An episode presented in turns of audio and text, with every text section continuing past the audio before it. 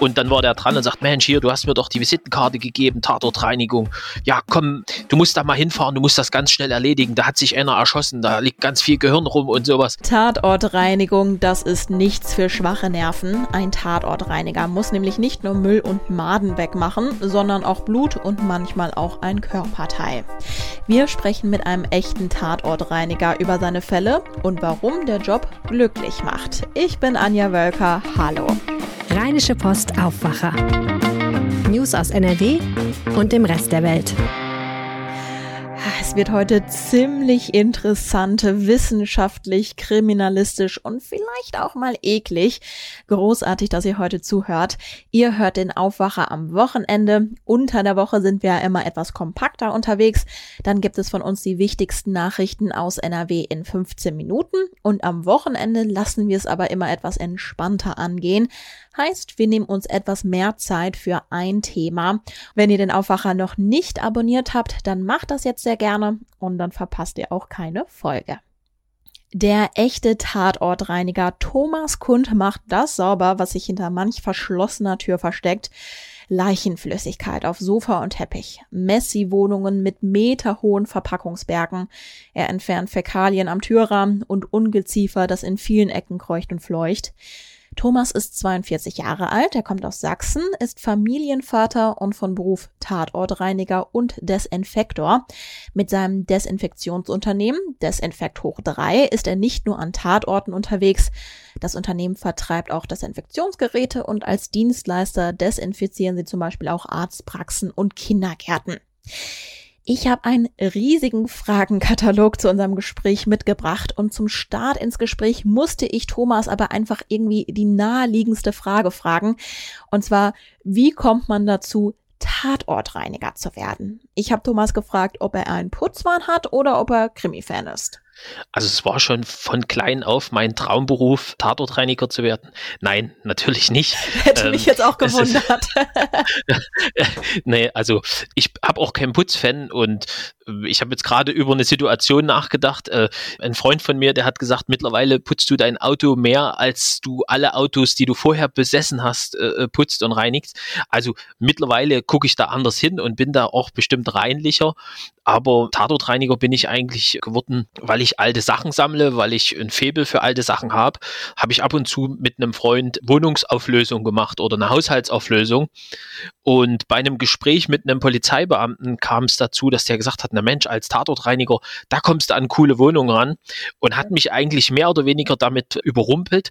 Und ich habe dann an demselben Abend noch gegoogelt und da stand, na, man braucht eigentlich keine Ausbildung, kann jeder machen und, und so nach dem Motto. Und dann habe ich gedacht, ja, Visitenkarten drucken und Tatortreiniger werden, bis dann der erste Tatort kam und das große Erwachen.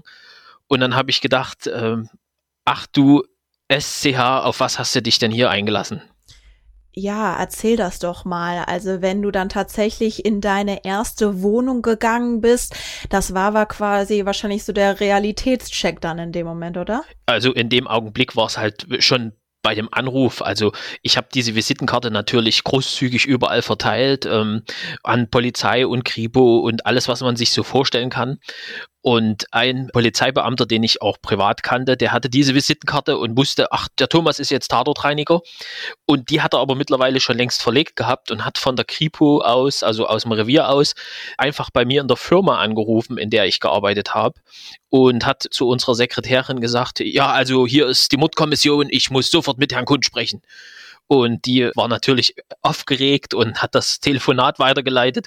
Und dann war der dran und sagt, Mensch, hier, du hast mir doch die Visitenkarte gegeben, Tatortreinigung. Ja, komm, du musst da mal hinfahren, du musst das ganz schnell erledigen. Da hat sich einer erschossen, da liegt ganz viel Gehirn rum und sowas.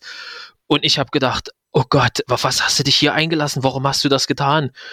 Ja, und was macht man in der Situation, wenn man nicht mehr weiter weiß? Dann ruft man erstmal seine Mutti an ich habe meine Mama angerufen und habe gesagt, hier Tatortreinigung, ich habe das doch und ich muss jetzt zu einem Tatort. Und meine Mutter sagte, ich komme mit, ich helfe dir. Und ja, dann sind wir da zu dem ersten Tatort gefahren und äh, das war ordentlich, also äh, wir haben natürlich den Job hochprofessionell gemacht und, und ähm, mit ganz viel Pietät und alles, was dazugehört. Aber im Nachgang habe ich dann echt überlegt und habe gesagt, ja, aber das kann es jetzt nicht gewesen sein, dass jemand eigentlich total unqualifiziert ist, so einen Job macht und da, da gehört ja noch was dazu und Desinfektion und dies und das. Und dann habe ich angefangen zu recherchieren und mich schlau zu machen. Ja, und dann kam der, der staatlich geprüfte Desinfektor, den ich dann gemacht habe und viele andere Qualifikationen, die noch hinten dran kommen. Und so hat sich das Ganze dann erstmal entwickelt. Aber an dem ersten Tatort habe ich eigentlich gedacht, das äh, tust du ganz schnell wieder beenden. Hier, das machst du nie wieder, dieses Ganze, sondern du lässt das sein und bleibst schön in deinem alten Beruf. Und ja, aber dann hat sich's halt irgendwie, war doch faszinierend. Wie kannst du denn dann die Entwicklung erklären zu dem Punkt, wo du heute bist, also hochprofessionalisiert? Also die Visitenkarte verteilt und danach ist eigentlich über Monate gar nichts gewesen. Und nach diesem Tatort war eigentlich für mich auch schon diese Entscheidung, na, das machst du nicht. Aber 14 Tage später kam ein nächster Anruf, weil die Beamten sich natürlich untereinander unterhalten hatten. Und da war es dann natürlich ein ganz anderer. Also bei einem Tatort oder bei einer Tatortreinigung stellen die meisten Leute sich ja äh, vor, da ist viel Blut, da ist irgendein Mord oder da ist ein Suizid oder ähnliches. Aber ich sag mal, über 50, 60 Prozent unserer Arbeit in dem Bereich Tatortreinigung ist eigentlich Leichenfundortreinigung. Das sind Verstorbene, die vergessen wurden, die über Wochen oder Monate tot in der Wohnung lagen, manchmal sogar über Jahre. Und das ist dann ein ganz anderes Bild. Und das war beim zweiten Tatort der Fall. Ja, und dann war das so ein, ich sag mal, wie so eine Art Lauffeuer. Und dann bin ich aus der Nummer eigentlich gar nicht mehr rausgekommen. Und heute ist es nicht ein Beruf für mich, sondern heute ist es meine Berufung. Ja, also das Lauffeuer wurde entfacht. Thomas sagt, die Motivation kam auch durch einen gewissen Drang nach Veränderung. Er hat vorher in der Finanzdienstleistung gearbeitet. Er sei auch sehr kräftig gewesen. Die körperliche Arbeit hätte da nicht geschadet. Und ihm wurde auch eine gewisse Anerkennung entgegengebracht. Darüber erzählt er auch später mehr. Und wenn man an Tatortreinigung denkt, dann kommt einem vielleicht ja auch die Serie der Tatortreiniger in den Sinn. Und danach habe ich ihn auch gefragt. Ist der Tatortreiniger im Fernsehen ein gutes Bild für deine Berufsgruppe? Also für mich ja, muss ich jetzt ganz deutlich sagen, weil ich genauso ein äh, lebensfroher Typ bin, wie das vielleicht die Sendung ausstrahlt. Vielleicht auch so nachdenklich. Ansonsten ist das ja alles fachlich auch gut gemacht und das wurde ja von einem Tatortreiniger begleitet. Von daher passt das ja und es ist ja auch interessant, aber dort ist es halt eine Unterhaltung und man sieht halt immer Blut. Das ist das, was, was wir nicht immer sehen, sondern es ist meistens eben Leichenflüssigkeit und so weiter. Also es sind nicht diese frischen Tatorte, aber ansonsten diese, diese Stories, die man so dort sieht, also ist ja jedes Mal was, äh, irgendwo eine Story, wo irgendwas ist, wo man sagt, ist eigentlich unglaublich, aber ich sag mal, ich habe fast alles auch schon mittlerweile erlebt. Also von der Prostituierten, die, die auf einmal vor einem stand, oder wenn jemand diesen, diesen Beitrag kennt äh, mit dem Pfirsich Melba Eisbecher oder ähnliches. Also ich habe wirklich schon die verrücktesten Sachen erlebt und das spiegelt schon den Beruf ein Stück weit wieder. Nimm uns doch mal mit zu einem Tatort. Also wie kann ich mir das bildlich vorstellen? Wie sieht so eine Wohnung aus, wenn du ankommst, wenn du einen Auftrag erfüllen musst? Also äh, ich würde es in zwei Bereiche unterteilen. Also wir nehmen einmal den Tatort, wo wir sagen, es ist zum Beispiel ein Suizid. Dann ist es ja häufig so, derjenige, der sich dafür entschieden hat, wenn der zum Beispiel eine Waffe hat, dann wird er die bestmöglich nutzen. Und dadurch ist dann auch ein Bild da, was, was schon verstörend sein kann. Und da kann ich auch jetzt nur appellieren, wenn jemand in irgendeiner Form so einen Gedanken hat, der soll sich ähm, Hilfe suchen, der soll die Hotline anrufen, die ist, im Internet und überall zu finden. Genau, Thomas, wenn ich das direkt ergänzen darf, die Nummern der Telefonseelsorge sind 0800 111 0111 und 0800 111 0222. Da kann man sich rund um die Uhr kostenfrei und auch immer anonym melden. Und es gibt immer für alles einen Ausweg. Also es gibt für immer, für alles im Leben eine Lösung. Das ist das eine. Und ansonsten die Tatorte oder diese Leichenfundorte, die wir am häufigsten finden. Es ist jemand verstorben, vielleicht auch aus einem sozial schwachen Umfeld äh, oder in einem sozial schwachen Umfeld, vielleicht Trinker oder Konsument von Drogen.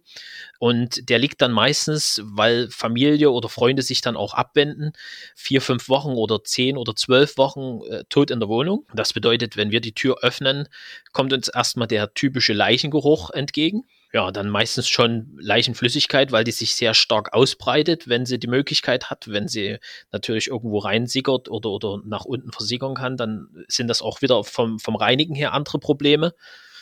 Ich sag mal, eine Wohnung, wo man sagt, zum einen kann man drin lesen, wer hat da drin gelebt, aber zum anderen ist sie halt auch meistens verheerend und Fliegen, Maden, ich sag mal, alles kreucht und fleucht.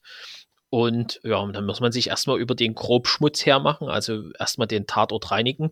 Vorher wird das Ganze von uns vernebelt und desinfiziert. Das Gefährlichste eigentlich an einem Tatort für die Leute, die sich drin bewegen, sind Schimmelpilze, also Pilze und Bakterien, die irgendwie dem Körper, unserem Körper ja auch Schaden zufügen können.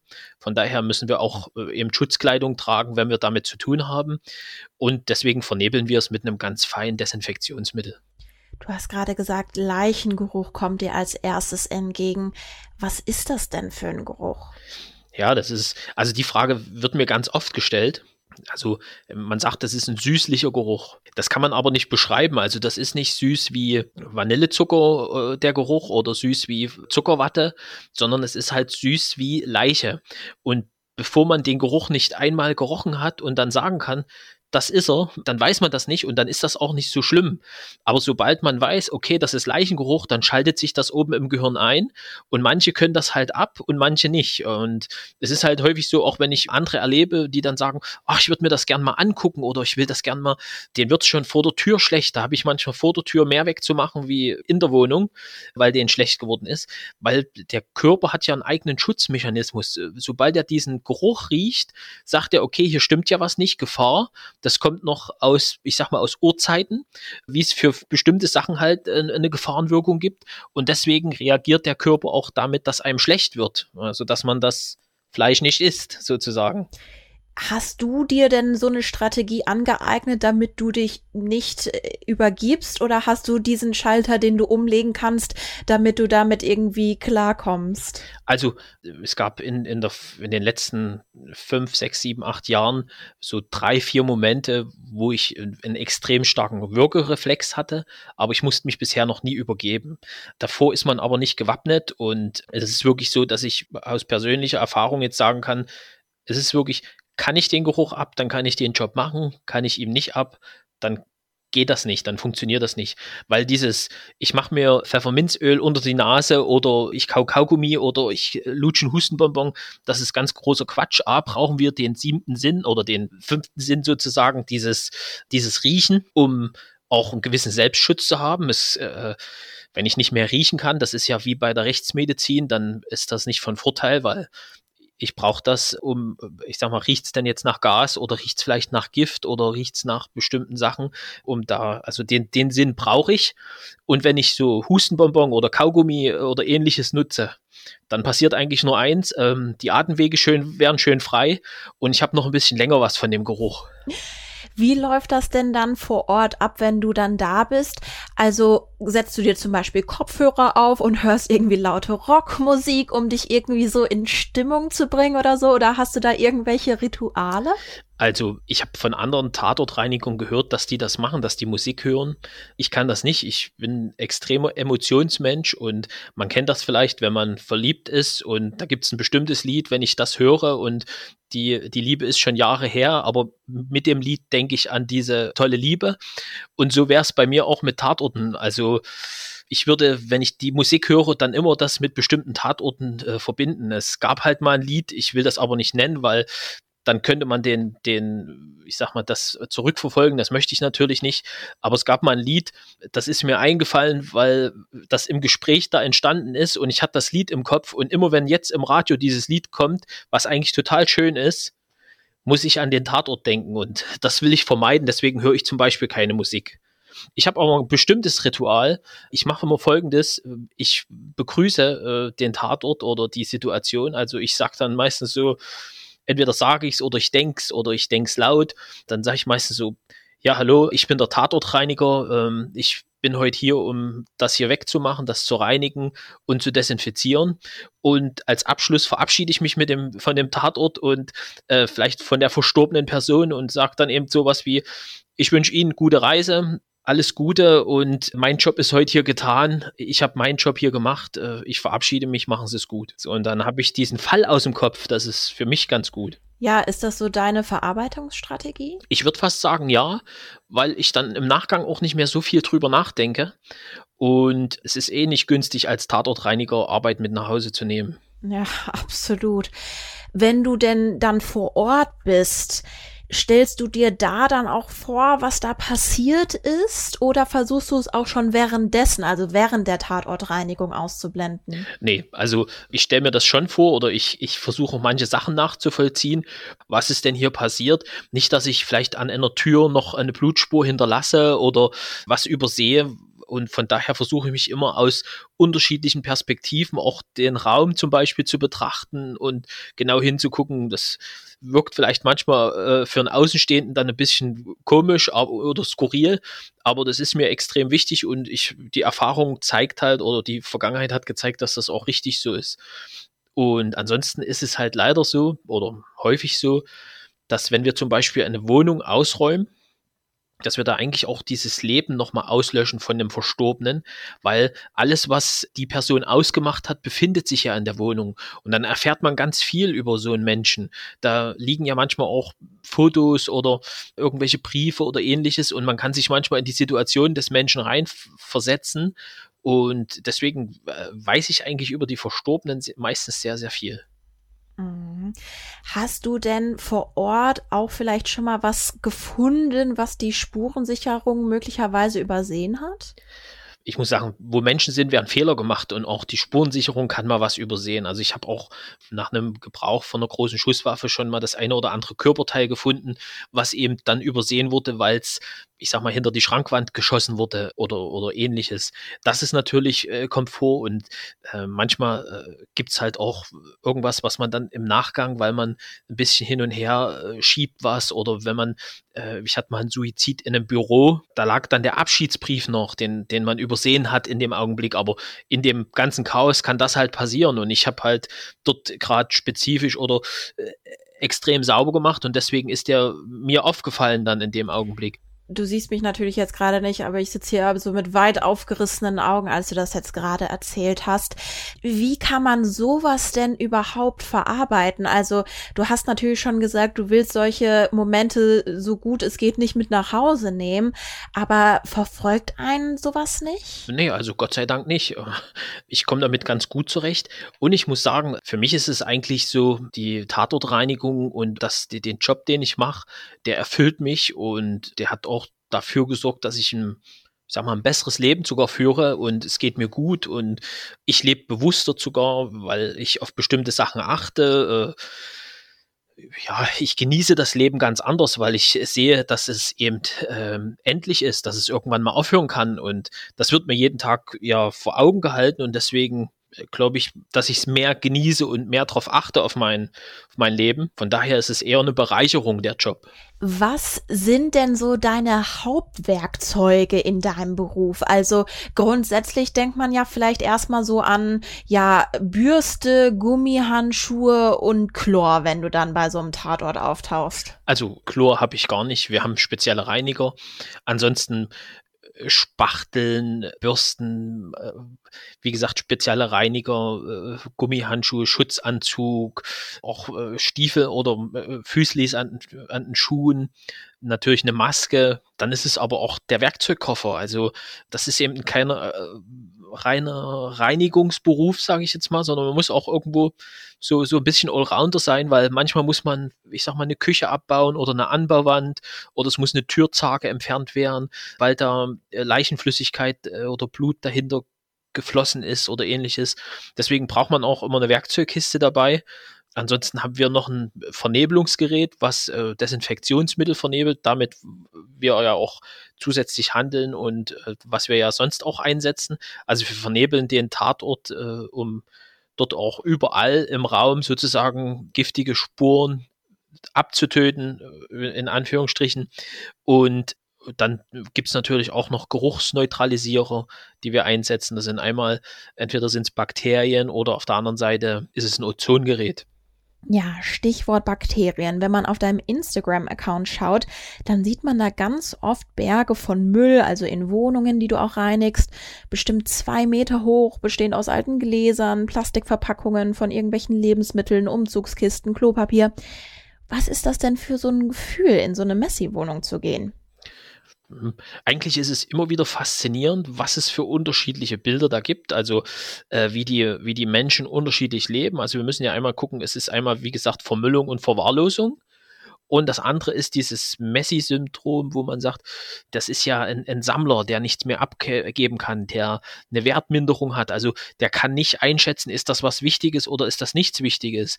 Da sind eben 500 Eierpappen, weil äh, die, die gesammelt werden müssen und 1000 Kugelschreiber und äh, die Butter war gerade im Angebot, da kaufe ich vier Kisten und die liegen alle da und ähm, das ist halt nochmal ein komplett neues Bild und das ist eigentlich immer wieder aufs Neue faszinierend und es ist halt eine schöne Herausforderung und am, am Feierabend oder nach ein paar Tagen, wenn wir es geschafft haben, dieses wow, dieses leer, die Wohnung ist leer. Ein Mitarbeiter von uns, der hat das mal eigentlich ganz schön beschrieben, der war vorher im, im Einzelhandel tätig, äh, bei einer großen Supermarktkette. Und der hat gesagt, ja, man hat jeden Tag das Regal eingeräumt und nächsten Tag war es aber wieder leer oder war schon wieder alles eingerissen, was man gerade so schön eingeräumt hatte, weil die Kunden das ja gekauft haben. Und hier ist es so, du hast am Feierabend, am Abend ein Ergebnis und das ist irgendwie total befriedigend. Ist dieses Gefühl denn auch das meiste, was dir am Job Spaß macht oder gibt es noch irgendeinen anderen Moment, wo du sagst, irgendwie das ist so das Highlight meines Jobs? Ja, das, das Gefühl ist eins dieser Highlights, aber es ist auch, also A, sicherlich auch die Anerkennung, die man bekommt. Und ähm, dann ist es ja so dieses, wenn, also hinten auf unseren äh, Jacken oder auf, auf den Pullovern steht ja hinten Tatortreiniger und man hört das manchmal wie hinter einem, guck mal, Tatortreinigung so wie die Leute sozusagen so äh, fasziniert sind und die stellen sich ja alle dann immer vor, was muss da passiert sein und wer weiß, was der schon gesehen hat und so. Das ist natürlich auch so eine gewisse Faszination und ähm, was mir auch äh, gut tut und was ich halt, äh, was mich jeden Tag auch dazu bewegt, ist natürlich eine gewisse, dieses Lob, dieses, ähm, die Dankbarkeit, dass wenn man Leuten in so einer Situation halt hilft, dass, dass die Leute extrem dankbar sind. Als du das jetzt gerade gesagt hast mit dem Flüstern, habe ich mir ja direkt so eine Party vorgestellt, äh, wo man ja dann, wenn man neue Leute kennenlernt, oft mal fragt, so ja, und was machst du so im Job? Und dann stelle ich mir vor, dass du dann eben sagst, ja, ja, also ich bin der Tatortreiniger. Sind das dann Menschen, die dann sofort vor dir weglaufen oder bist du dann der Partyhase und alle kleben dann an deinen Lippen, weil alle so fasziniert sind? Also das ist eine äh, äh sehr gute Frage und ähm, ich habe ja vorhin schon gesagt, dass ich eigentlich aus der, aus der Finanzdienstleistung komme da war es halt so, wenn man auf einer Hochzeit zum Beispiel war und man hat sich mit jemandem total gut unterhalten und hat dann gesagt, ja, ich arbeite in der Finanzdienstleistung, dann war dann dieses ach, ich muss mal zum Onkel, ähm, da, wir quatschen nachher nochmal. Und zack waren die Leute eigentlich verschwunden. weil, oh Gott, der will mir irgendwas verkaufen oder der will mir eine Versicherung aufquatschen, irgendwas, was gar nicht der Fall ist, aber das kam halt immer so als ersten Gedanken bei den Leuten. Und jetzt ist es so, wenn man jetzt irgendwo ist und sagt, ja, ich, ich habe so eine Firma, wir machen so Sonderreinigung und Desinfektion ah, ist das Tatortreinigung, das ist ja interessant. Was war denn so dein schlimmster Fall? Da erlebt man ja verrückte Sachen. Also es ist eher so, dass auf einmal noch eine Traube von Menschen um einen drumrum ist und alle, ah, erzähle mal. Und das war ja eigentlich auch der ausschlaggebende Punkt, dass ich gesagt habe, ich gehe irgendwann mal auf Tour und erzähle über das, was ich erlebe. Das soll natürlich eine soziale Botschaft sein, das soll aber auch unterhalten und es soll halt auch mal ein bisschen schockieren und es soll eine gute Mischung sein, wo am Ende der Show sozusagen die Leute rausgehen und sagen, boah, das war interessant, dort und dort, das ist so ein Ansatz, das stimmt, da hat er recht. Und ich habe mich total gut unterhalten gefühlt. Das ist eigentlich da mein Ziel. Mhm. Es gab ein Fragenkomplex oder ein Themenkomplex, wo die allermeisten Fragen aus unserer Redaktion gekommen sind, und zwar die Reinigung an sich mit der ersten Frage, wie bekommt man Blut am besten weg? Was sind deine Tipps? Und dann meistens, ich frage für einen Freund. Genau, also genau, ich will es eigentlich gar nicht wissen, nur mal so grundsätzlich. Also es ist äh, unterschiedlich. Es gibt zum Beispiel, wenn man jetzt, ich sag mal, man hat Nasenbluten oder man hat sich geschnitten und es ist ein T-Shirt, was man gerne anzieht, dann empfehle ich natürlich Soda. Da gibt es verschiedene Hersteller die da helfen. Und ansonsten habe ich ja gerade bei Instagram auch äh, ein kurzes Video drin gehabt, dass wir sehr häufig mit Wasserstoffperoxid arbeiten, wenn es ums Entfernen von Blut geht. Und ansonsten kommt das wirklich oft auf den Untergrund drauf an, äh, welches, welchen Reiniger wir da einsetzen können. Und wie bekommt man am besten DNA weg?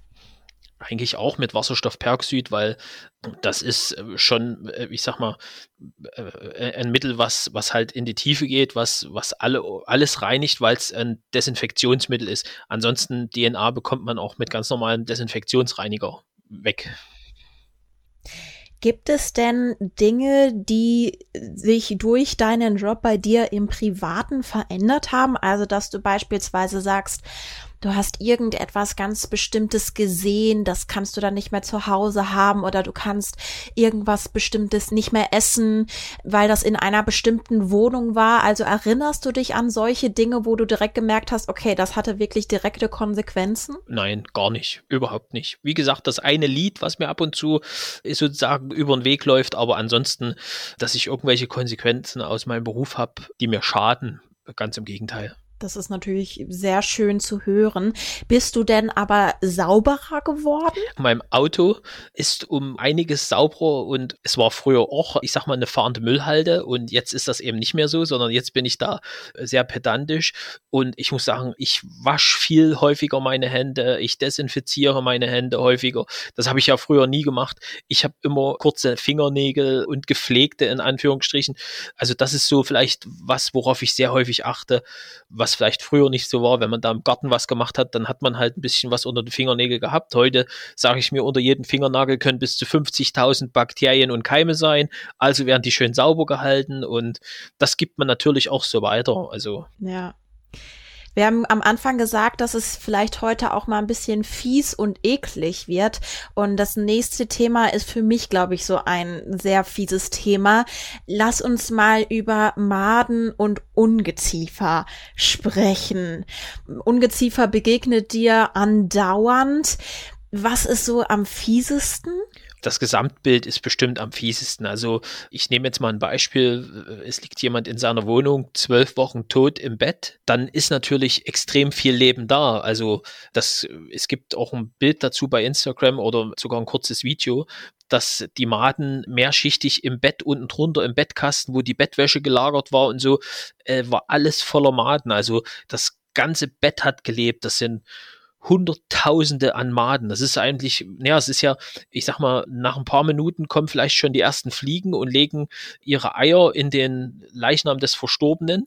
Das sind nehmen wir mal an 1000 Eier von einer Fliege. Das bedeutet, nach 14 Tagen haben wir dort 1000 Maden, die verlassen den Leichnam und vielleicht schon 14 Tage später haben wir 1000 Fliegen, die wieder jeder 1000 Eier legen. Und so ist das ja, ich sag mal, nach, nach 14 Wochen oder nach 12 Wochen ist da die die Bude richtig voll. Und das haben wir alle Stadien da, also von geschlüpften Maden, von Fliegen, dass die Fenster schwarz sind, dass man nicht mehr durchgucken kann, dass da so viele Fliegen sind. Und dann das wirklich bis in jede Ecke. Die Maden halt, die verlassen ja den Körper und kriechen in alle Ecken und Kanten und überall rein. Also, und das ist natürlich dann ziemlich umfangreich oh, ich musste mir zwischendurch immer so ein bisschen die Augen zuhalten und so. Also, oh, bei sowas, das, das finde ich ganz schrecklich. Aber ich muss die Frage trotzdem stellen, weil sie an uns herangetragen worden ist. Welche Maden bewegen sich denn am schnellsten? Boah, da müssen wir wahrscheinlich einen Forensiker mal fragen, wenn, wenn wir so, ein, so eine Matratze zum Beispiel hochheben und die Maden sind dort unten drunter, dann kann man auch nicht mehr gucken, das ist die schnellste. Also ich sag mal, wenn da paar hundert oder ein paar tausend Maden sind, da gucke ich nicht, welche dort gerade gewonnen hat. Also das sind ja alles auch Kriechtiere. Da glaube ich, gibt es keine, die äh, schneller oder langsamer ist.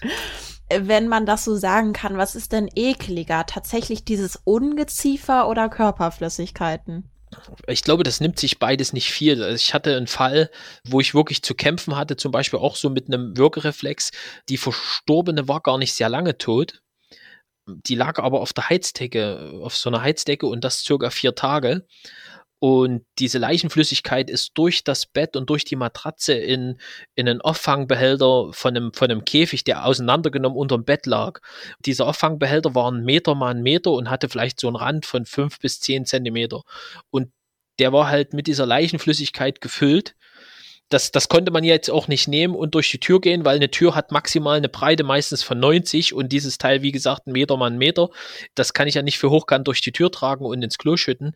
Ich musste das alles abschöpfen sozusagen und das war wirklich zum Beispiel viel schlimmer als Maden in dem Augenblick. Oh Gott, ja, das hört sich super schrecklich an. Wenn wir jetzt schon über so schreckliche Dinge auch nochmal sprechen, gibt es in deiner Erinnerung vielleicht ein Schicksal, was dich so am meisten bewegt hat? Die Schicksale sind natürlich alle tragisch und es gibt so zwei, drei äh, Erinnerungen, wo man sagt, das sind mitunter auch äh, Sachen, die ich zum Beispiel bei meinem Vortrag erzähle. Es gibt eine Messi-Wohnung, äh, die Frau kam wirklich nicht mehr klar mit sich und äh, wir haben ein paar Tage geräumt und wir haben sauber gemacht und alles äh, wieder schick. Und die Frau hat mich dann vielleicht drei, vier Wochen nachdem äh, wir das gemacht haben, angerufen und hat gesagt, äh, also ich bin dann immer so, ich sage dann an dem Tag, wo es losgeht, heute starten wir, heute starten wir in ein neues Leben. Sie können auch zwischendurch mal zu mir, ich sage es jetzt einfach mal Arschloch sagen und heute Abend vertragen wir uns wieder. Aber jetzt, heute fliegt richtig viel weg, aber wir kriegen heute was hin das war auch so, die Frau ist zwischendurch mal zornig geworden und dann hat sie wieder geweint und man hat dann viele Emotionen. Und wir haben das aber alles gemeistert und geschafft. Und nach ein paar Wochen, wie gesagt, rief sie mich an und hat gesagt, Herr Kund, ich möchte mich nochmal bei Ihnen bedanken. Und da sage ich, ach, das wäre jetzt nicht nötig gewesen, haben wir doch gern gemacht und hat doch alles jetzt gut geklappt. Da sagt sie, nee, ich hatte seit zehn Jahren zu Ostern das erste Mal Besuch von meiner Verwandtschaft in meiner Wohnung. Und sie glauben gar nicht, wie gut mir das tat. Und deswegen vielen, vielen Dank. Und das sind so Momente, die, an die erinnert man sich. Das sind so, ja, Besonderheiten. Da ist dann vielleicht auch diese Dankbarkeit, die dann nochmal entgegengebracht wird, richtig, von der du schon am Anfang mal erzählt hast. Du hast äh, zu Beginn unseres Gesprächs auch gesagt, so, dass du auch dankbar bist für dein Leben heute, also, dass sich das so ein bisschen durch deinen Job geändert hat. Hat sich denn vielleicht auch dein Blick auf den Tod geändert? Auf jeden Fall. Also, wie gesagt, wenn das Leben nicht endlich wäre, also wenn es nicht irgendwann den Tod gäbe, äh, was würde das Leben dann be bedeuten? Und es ist ja so, äh, ich habe tagtäglich mit dem Tod zu tun, aber ich habe ja auch im privaten äh, und im Freundeskreis vielleicht Menschen, die einen irgendwann verlassen hat. Und da ist mir zum Beispiel aufgefallen, dass selbst der größte Atheist, also der sagt, ich, ich glaube nicht an Gott, ich glaube nicht an den Himmel und ich glaube an nichts, sondern nach dem Tod kommt der Tod. Selbst der ist dann so, dass wenn ein lieber Mensch einen verlassen hat, dass der dann manchmal hochguckt und sagt, ja, ich weiß, äh, und die gucken von oben runter oder der guckt von oben runter oder dass man sich auf einmal an jemanden erinnert und sagt, äh, irgendwie ist der Gedanke schön, dass es vielleicht denjenigen doch noch gibt. Und ja, damit beschäftigt man sich dann halt vielleicht häufiger als Tatortreiniger. Hast du denn am Ende noch irgendetwas auf dem Herzen, was du gerne unseren Aufwachern, Hörern mitgeben möchtest? Ja, dass jeder auf seinen Nächsten achten soll. Das ist, wir, wir sind heute in, einer, in so, in so einer Turbo-Gesellschaft mittlerweile. Immer schneller, höher, weiter. Und ich sag mal, wenn man manchmal vielleicht abends nach Hause kommt von der Arbeit, dann, dann steht die alte Dame aus dem Haus schon wieder und guckt ihn so blöd an. Und und man ist schon wieder ein bisschen genervt, aber vielleicht bin ich der einzige soziale Kontakt, den die Frau hat. Und die freut sich einfach oder, oder die hat einfach ein Gefühl dafür, weil man da vorbeigeht und die will sich vielleicht auch gar nicht groß unterhalten, die will einfach mal ein nettes Hallo und es schadet uns allen nicht. Deswegen sagen Sie doch einfach, wenn Sie heute irgendwo sind oder wenn Sie in Zukunft an der Tankstelle sind oder so, machen Sie es gut, bleiben Sie schön gesund. Also einfach ab und zu ein bisschen freundlicher miteinander und äh, ähm, ein bisschen rücksichtsvoller und auf die anderen achten, dann macht das bestimmt ganz viel Spaß. Thomas, also ich muss ganz stellvertretend für alle Aufwacher-Hörer sprechen ganz, ganz herzlichen Dank. Es war super informativ. Ich habe super viel gelernt und ehrlicherweise habe ich noch einen viel positiveren Einblick in deinen Job gehabt. Also ich habe eher gedacht, oh, vielleicht wird das jetzt auch ein bisschen ein düsteres Gespräch. Aber ehrlicherweise hast du mich da so ein bisschen vom Gegenteil überzeugt. Also ganz herzlichen Dank, dass du dir die Zeit genommen hast. Ja, okay, gerne ich freue mich und ich wünsche allen Hörern heute einen guten Start in den Tag. Ihr könnt Thomas Kund natürlich auch im Netz finden. Unter ein echter Tatortreiniger hat er seine eigene Webseite. Er ist bei Instagram, Facebook und auch auf YouTube. Thomas geht außerdem auf Tour und erzählt in seinem Programm von seinen Erlebnissen. Und er arbeitet an einem Projekt, wo er zwar jetzt noch nichts weiter zu verraten konnte, da ist aber also etwas Neues in der Pipeline. Und das war der Aufwacher der Rheinischen Post am Wochenende. Wir hören uns wie gewohnt am Montag wieder. Pünktlich um 5 Uhr in der Früh gibt es die neue Folge. Und wenn euch diese Folge gefallen hat, dann teilt sie gerne auf Social Media, folgt wie gesagt dem Aufwacher Podcast und gebt uns eine 5-Sterne-Bewertung bei Apple Podcast. Bis dahin. Mehr Nachrichten aus NRW gibt's jederzeit auf RP Online. rp-online.de